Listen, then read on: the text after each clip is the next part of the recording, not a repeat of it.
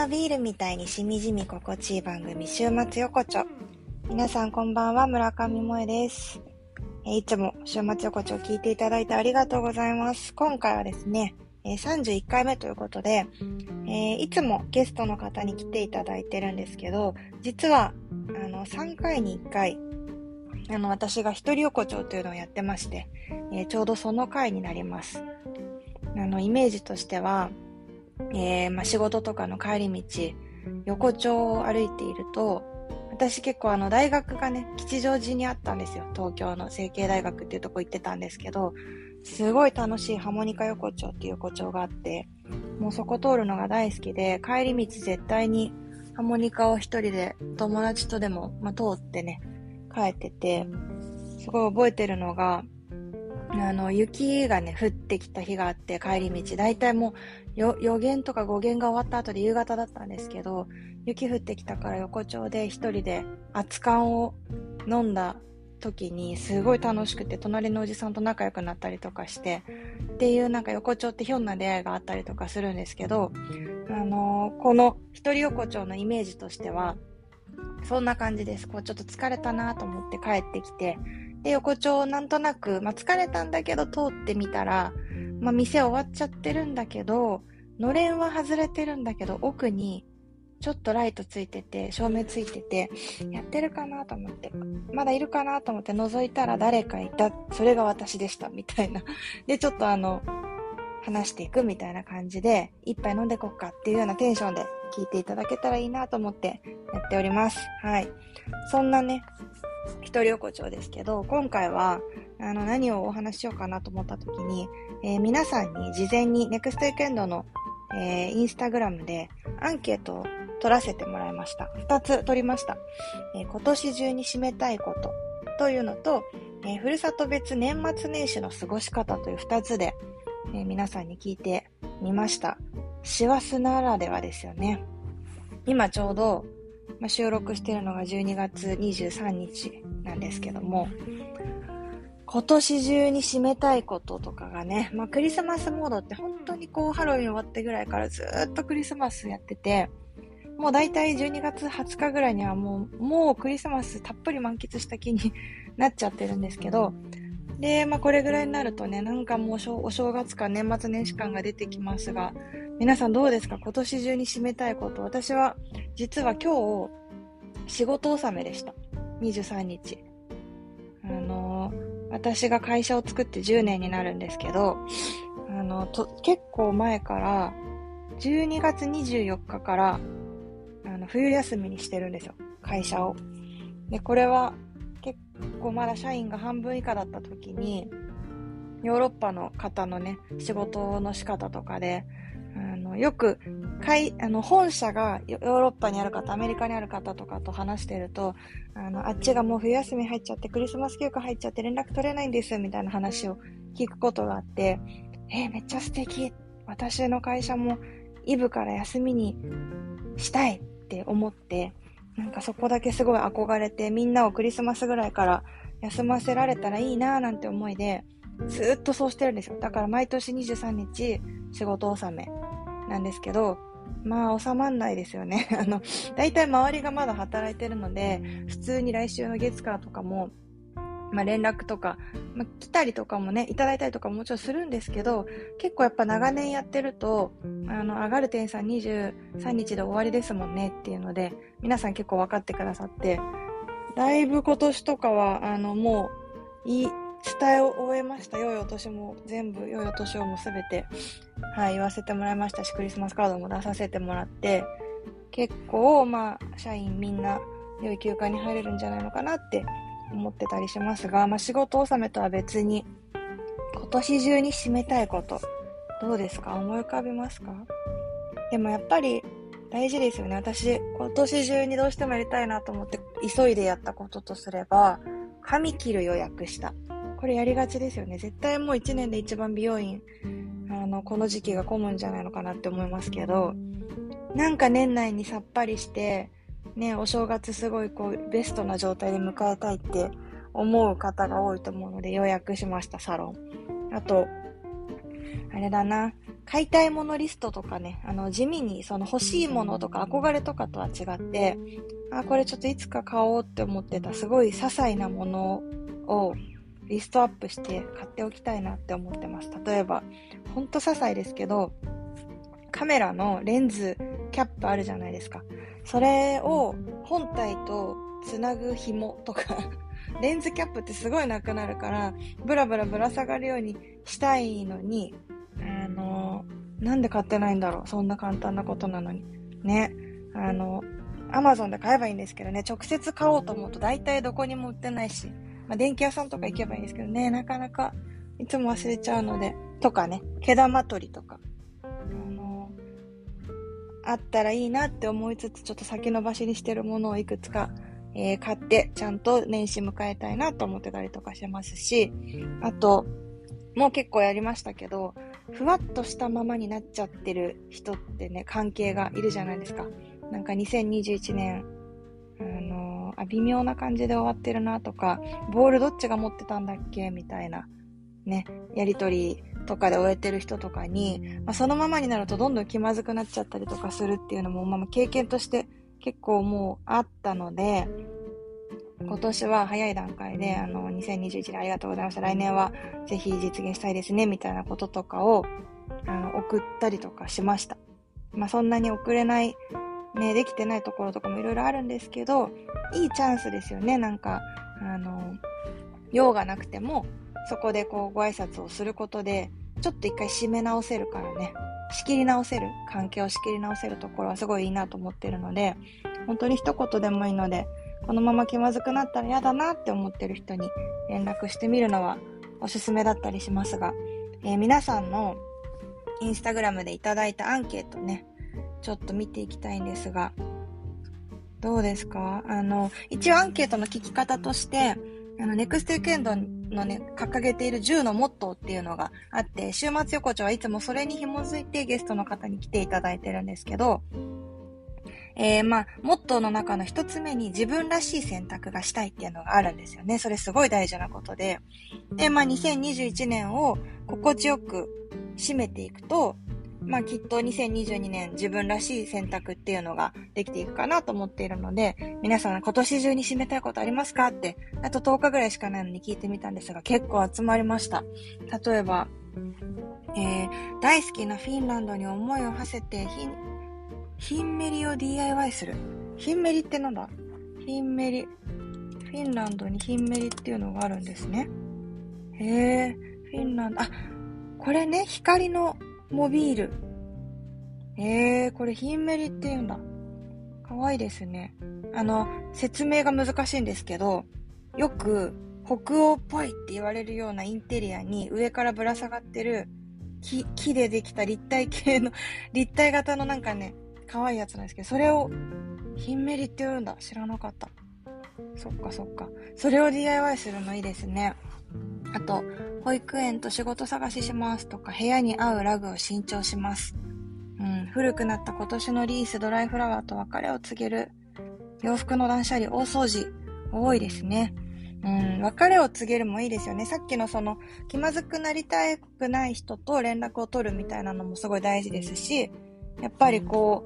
う、別れを告げるみたいなのも、潔いですよね。そのままずるずるいかず、ありがとうございましたって言って。まあ、それはちょっとね、人間関係とちょっとものはまた違うかもしれないけど、うん、すっきりさせたい。なんでこれあるんだっけとか、あの、この状態嫌だなって思ってる小さなモヤモヤって、やっぱり、なんか眠れない夜とかにね、急に思い出したりとかして、すごい自分のことを襲ってきたりとかするじゃないですか。かそういうのを、うん、整理できるといいですよね。あと、あ一番多いのが、やっぱり棚卸しかな。今年と来年の棚卸しの時間を作りたいです。美味しい飲み物と一緒にとか、えー、今年できたことできなかったことの棚卸しを書き出して1年を見つめ直したいですとか、今年の私の重大ニュースをまとめますなんて方もいらっしゃいますけど、うん。棚卸しも、まあ断捨離と似てますけど、断捨離と目的が若干違うのかな。棚卸し、うん。棚卸しっていいですよね。私は結構多分こまめに棚卸しを無意識にしている方だと思っていて、なんでかっていうと、私10年間2拠点生活してるんですよ。あの、横浜で生まれ育って、で、まあ、会社東京にありますけど、で、夫がね、アスリートなので、10年前に結婚してから、横浜に住んだことは、もうそれ以来は一回もなく、なんならほぼ関東もなく、えー、神戸、札幌、大阪、えー、それから長崎っていう風にね、ずっと引っ越しをしてきているので、まあ、常に、あの、二拠点生活なんですよ。で、コロナになる前とかはもう各週で出張に来ていたので、で、それでいて実家がね、あの、横浜の方にあるので、出張が長いんですよね。で、まあ大体、あの、1ヶ月のうち4割ぐらい東京にいて、6割、あの、夫の所属するチームの、まあその、本拠地にいるっていう形でずっとやってたんですけど、まあコロナ禍でちょっとその割合も減りましたが、2拠点をしていると、めちゃくちゃ棚卸しされるんですよ。例えば、まあ、特に北海道の時とかすごい感じましたけど、やっぱり、あの、物理的に本州から離れるじゃないですか。本州からというか、もう離れて飛行機が飛び立った瞬間に、例えば北海道に行っちゃうと、もう何かが起きたりとかやり残したことがあっても、もう陸続きじゃないから車でも戻れないし、やり直しが効かなかったりするんですよ。で、まあ、物理的に、あの、どこかを離れてどこかに向かうってことは、イコール、もうできなくなることと、あちら側でできることっていうのがすごい明確に出てくるから、いつも、あの、やりたいこととか、会いたい人っていうのがすごい明確に頭に浮かぶんですよ。で、それでいてまた、そこにどれぐらいの長さいられるか、次また移動する日程も大体決まってるので、じゃあこの夏の期間、冬の期間、ね、あの、例えば2週間今回北海道にいますってなった時に、じゃあ冬の期間北海道に、えー、いますってなったら、そこで、まあ土日がじゃあ4回しかなくてとか、っていうのとかが大体分かった時に、予定がおのずと決まってったりするんですよ。自分がもうこれしかこの時期にいられないってことは、これ逃すと次春になっちゃって、また同じこの雪の季節を楽しもうとすると、来年待たなきゃいけないのかなとかね。まあ、北海道の雪長いですけど、っていう風に、季節が実はすごい速さで進んでいることとかっていうのも、やっぱり、あの、二拠点してると物理的に明確になるし、で、そうなって有限を感じた時に、の、会いたい人、やりたいこと、行きたいこととかっていうことが、優先順位つけないとできないから、めちゃくちゃ棚卸しされるんですよ。でそうすると、行かなくてもいいかなとか、まあ、これはどっちでもいいかなっていうものに気使ってる暇がなくて、めちゃくちゃね、選択が早くなるっていう訓練を、まあ、10年間してきてるので、結構棚卸しがね、多分もうコンビニの店長みたいな感じです。意味わかんないけど、そう、バイトしたことないですけど、コンビニで多分店長とかね、早いと思うんですけど、すごい日々してますよ。で、棚卸しすると、いいですよね。なんかこう、やっぱみんな優しいし、真面目だからね、目の前にあるものを一生懸命全部、あの、答えようとしちゃうんですけど、自分は一人だからね、時間も限られてるし、優先順位ってなかなかつけづらいですけど、そこを、あの、棚卸し作業。今年できたことできなかったことでもいいし、あの、やりたいことを書き出してみたときに、本当にこう自分の中で、じゃあいつやりたいの？なんでやりたいのとかって深掘りしていくと、あの、実は、あの、これはそうでもないな、みたいなこととかも分かってきたりするので、まあ、そういう棚卸しをしていくと、なんか案外自分のモヤモヤって、あの言い訳が大きくしちゃってたなとかってことがね、分かったりするので、いいですよね。うん。今年の重大ニュースをまとめるっていうのもすごいいいな。楽しそう。毎年やりたいですね。でも10もニュースあるかななんか最後、すごいちっちゃいこととかに。まあ、いいか。私的ニュースですもんね。うーん、なんだろう。なんですかね。私はまあ、まあ、ナンバーワンとしては、今年の2月に大阪から長崎に引っ越したことですね、自分的には。皆さんどうですか？重大ニュースまとめろって言われたら、何出てきますか？ね、引っ越しとかはどう考えてもニュースですけど、そういう、なんか環境がガラッと変わってない時は、まあ、重大ニュースを書き出してみたら、それはそれで2021年の私っていうことなので、良さそうですね。うん。これやってみたい。ありがとうございます。もう一つ、聞いてみました。ふるさと別年末年始の過ごし方っていうのをね、聞いてみたんですよ。なんか、結構皆さん、いろんなとこに住んでらっしゃるから、いろいろ教えてもらいたいなと思ったんですけど、すごい面白いですね。やっぱりあの、多いのは、いや、多くない。全然バラバラだ、これ。まあ、お雑煮は、あの、年末年始、白だしで炊いたお雑煮を食べますっていう方とか、えー、1月1日の朝は、お出汁とお餅だけのお雑煮を食べる。これがシンプルだけど絶品ですとか、っていう方もたくさんいらっしゃいますし、お雑煮に入れたお餅をきな粉につけて食べます。奈良県ですっていう方とか。ん？お雑煮に入れたお餅を取り出してきな粉につけるのかな？え？だしの味なのにきな粉につけるんだ。奈良の方、皆さんそうなんですかね？うーん。面白いですね。えー、義理の実家に初のお正月で行きます。ドキドキしてます。えー、頑張ってください。っていう方とか、花札し、花札大会です。うん、平和で最高ですね。うちもおばちゃん家でずっとやってたな。お餅つきします。じ、義理の実家でしますっていう方もいらっしゃるけど、いいですね。臼とかがあるのかなお餅つき家でしてみたいな。あと、三社参りって書いてくださってる方は、これ、福岡の方みたいですね。私も今年からあの、長崎に住み始めた、まだ九州、九州初心者ですけど、九州とか中国地方の一部では、初詣として三社参りっていうのが恒例なんですって。へえ、そうなんですね。あと、埼玉県の方面白いですね。これ、大晦日に、えー、高いところの誇りと人を軽く払う行事、みそっ払いっていうのがあります。だって、面白いです。面白いというか、なで、家の中を払い回って家族みんなを払うんだって。ちょっと節分的な感じなんですかね。うん。なるほどね。年末は夫の実家でお母さんの味を学びたい。ファミリーノートのレシピページを持参します。かわいいお嫁さんだな。嬉しいですよね、それ。あの、ファミリーノートってね、ネクストウィークエンドで今年から始めているもう一大プロジェクトで、もう本当にね、会社の自社プロジェクトなので頑張ってますけど、えー、2022年の1月31日まで予約を今受付中なんですよ。で、まあ、あの、もちろんね、予約を受付けて、その期間しか販売しないんですけど、日付とかがないので、まあ、一生に一冊でもいいですし、一巻に一冊、もしくは本当に一年に毎年ね、書いていってもいいですけど、まあ、何がしてほしいかっていうと、元々の始まりが、一家に一つ秘伝の書みたいなものが存在してたらいいなって思って始めたんですよ。よく、よくというか、あの、なんか昔の映画とかで、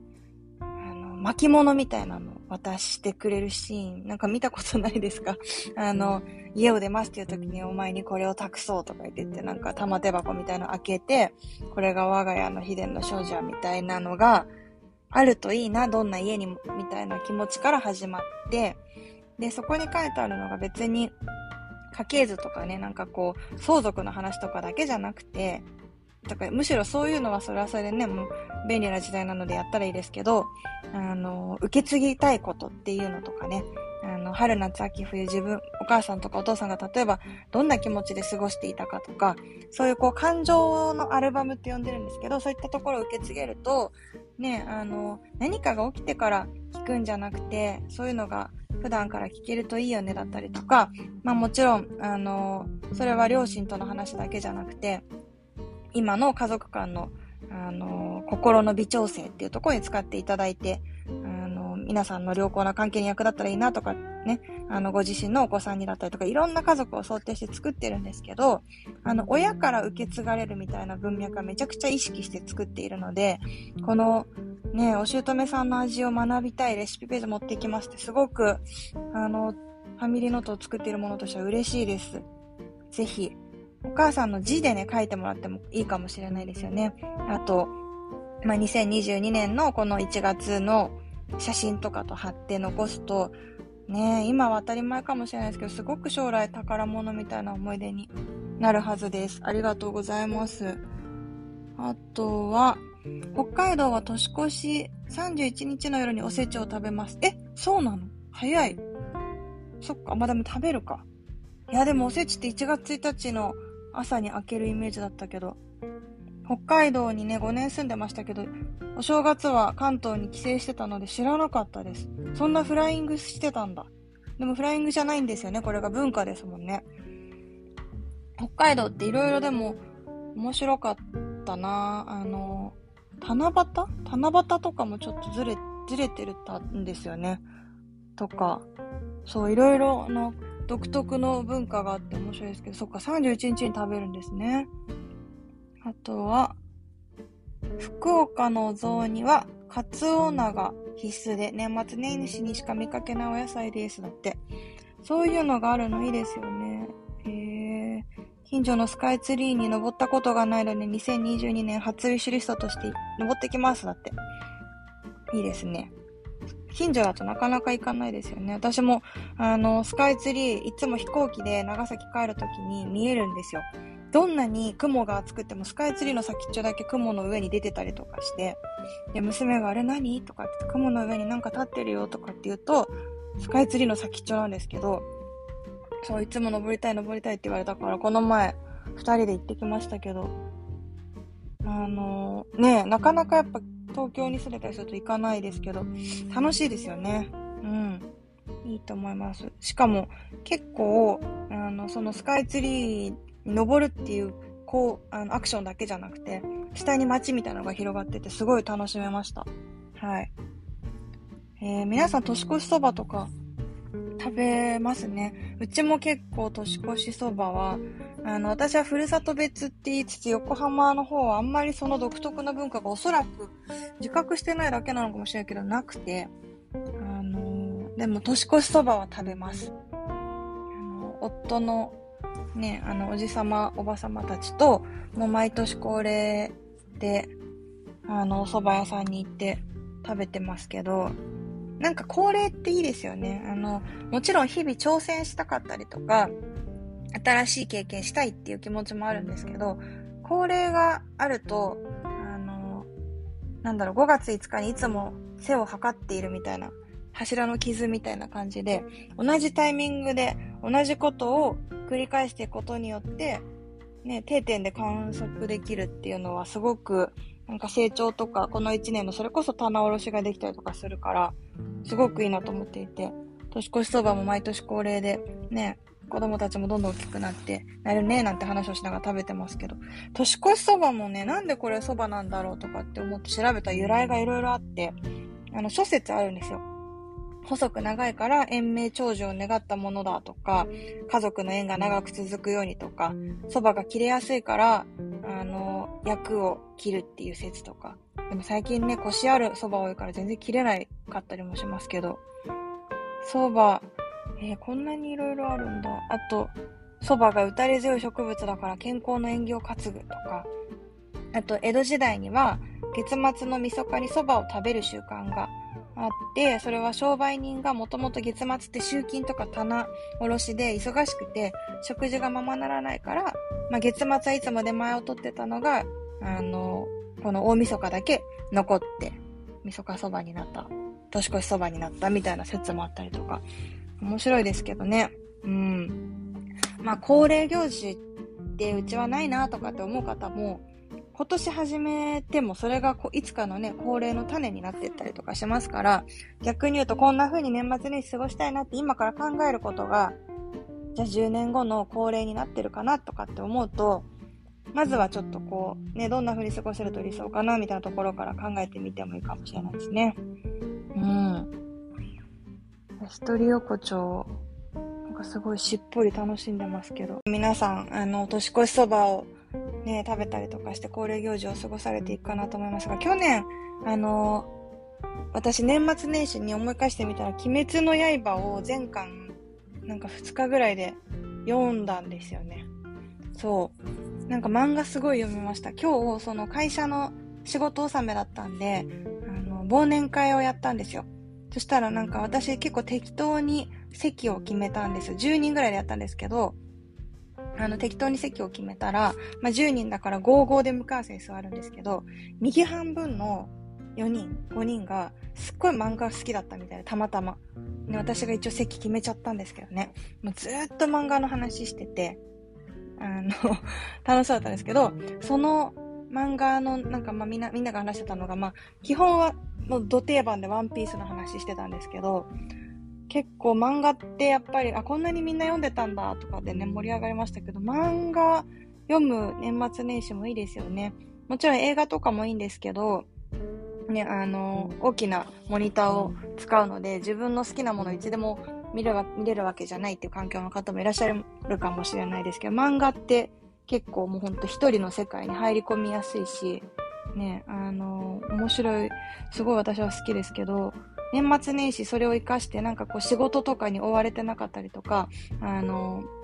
明日早く起きなくていいみたいな環境だからこそどっぷり読めたりするので、皆さんもなんかおすすめの漫画あったらぜひ教えていただきたいですけど、私は、あの、去年は、まあ、一応鬼滅話題だし読んでおこうかなみたいな、ちょっと不純な動機で読みましたが、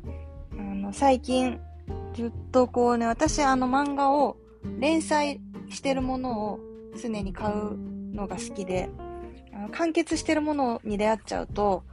もう本当にね、我慢できないんですよ。時間コン、時間をコントロールするのが結構、漫画は苦手で、もうほんと次が出てるって分かったら、すぐ買あの、次も次も次もって買っちゃうから、うん、結構本当に気づくと朝になったりとかして、一日潰れたりとかするから、自分の中で結構連載系が好きなんですけど あの、最近読んでるのはな、これ、まあ、あの、定番系で言うと、なぎのおいとまとかね、あの面白いですよね。最近、一昨日ぐらいに最新刊出たので、あの、読みましたけど、全然私実はなぎちゃんの性格にはすごい共感してるわけじゃなくて、あの、もともとすごく静かな子ですけど、お仕事を辞めて、こう今、人生観がいろいろ変わっていく途中の子なんですよ。で、ただ、なんか全然自分が共感するタイプではないからこそ、あ、こういう思考で、世の中を見ることもあるんだとかっていうのがすごい勉強になって、そこら辺のね、心理的描写がすごく、あの、リアルだから楽しくて、あの、読んでますし、あと全く違うもので言うと、こちらも連載してる途中のもので、マイホームヒーローっていうのも読んでるんですけど、これは、まあ、ちょっとあの、なんだろう、血とかが苦手な方はやめた方がいいかもしれないですけど、まあ、簡単に言うと、あの、着せずして、ちょっとこう、事件を起こしてしまう話なんですけど、ね、そんな事件がすごい非日常なんですけど、あの読んでいると、本当にまあ自分が主人公だったらって思うと結構、まあ、そうなるよなって、それ自分でもするかもしれないな、みたいな共感してしまう部分もあったりして、全然、あの、設定が非日常だからこそ、すごく面白い。こちらもすごい心理的描写が多いなって思います。そう考えると私結構心理的描写に興味があるのかな今気づきましたけど。あと、今日その忘年会でみんなに結構進める人には進めたけど、まあ、進めなたくない人には進めなかった。あの結構極端なんですけど、1122って書いていい夫婦っていう漫画は、あのー、すごい好きです。これはもう完結してるんですけど、まあ、実際結構、あの非日常な設定ではあるんですけど、なんかね、あの、お悩み相談とかよくいただくんですよね。私、ネクストエクエンドで相談コーナーやってるから。それのみんなのお悩みとかの、なんか解決策にも見えてしまうし、結果、あの、すごいリリアルというか、ごめんなさい。全然わかんないと思うんですけど、読んでください。あの、夫婦関係のこう、結婚という制度は何だろうとか、なんかこう、結婚の正解というか、夫婦関係のベストって何だろうとかね、バランスって何だろうとか、思ってる方にはちょっとぜひ、正解は結局ないんですよ。最終回も正解がわからないんですけど、うん、あの、今がベストなのかなって結果的に思えるかもしれないので、1122とってもおすすめです。あと今日の忘年会で話題になってたのはブルージャイアントとかね。これも私ずっと読んでますけど、音が聞こえてくる漫画なんですよ。あの、あれですよ、幼稚園児の押すと音が鳴るとかそういう漫画じゃなくて、もう、ジャズの漫画なんですけど、すごくね、あの、音の想像できて音が聞こえてくるんですよ、本から。そう、すごい気持ちいいし、いいおすすめですね。うん、あとは結果的に私もバイブルは一生ちびまる子なんで、あの、定期的にちびまる子だけは、他のは全部アプリで読んでますけど、まあ、実家に全巻あるので、なんかこう、読んじゃいますね。無の自分になりたいときは、マルコの今日は何か読もうかなみたいな気持ちで読んじゃいますけど、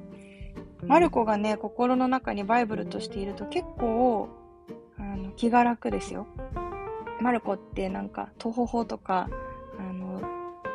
なんだ、飛んだ茶番だよみたいな感じで、何があってもね、あの、ナレーターのキート山田さんの声が入ったりとかして、あの、足りーんみたいになりますけど、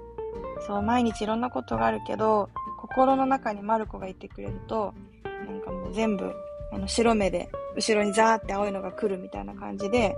やり過ごせる。そう、いちいち真剣にならなくていい。茶番で受け流せる。おすすめです。うん。という感じで、あの、皆さんの、はい、えー、今年中に締めたいことから年末年始の過ごし方まで聞いてきましたが、はい、ちょっとおすすめの漫画もご紹介させていただいたところで、あの、今年最後の週末横丁にしたいと思います。はい。一人ちょ横丁でね、なんかまた、あの、最近買ったおすすめのものとか皆さんの聞いてご紹介したら楽しそうだなと思ったので、年始にもやりたいなと思いますし、こんなテーマでやったらどう？みたいなのもぜひリクエストいただけたら嬉しいです。えー、皆さん本当に2021年、20年からね、いろんなことがあって、結構ずっと心が落ち着かなかった方も多いかと思いますが、うーん、まあ、どうなるかわからないことをずっと不安に思うよりは、ね、変化を楽しみながら、日々を、明日を作っていくつもりで生きていきたいですよね。はい。とにかく皆さん2021年もお疲れ様でした。えー、週末横丁も聞いていただいてありがとうございます。来年もどうぞよろしくお願いします。ということで、えー、良いお年をかな。良いお年をありがとうございました。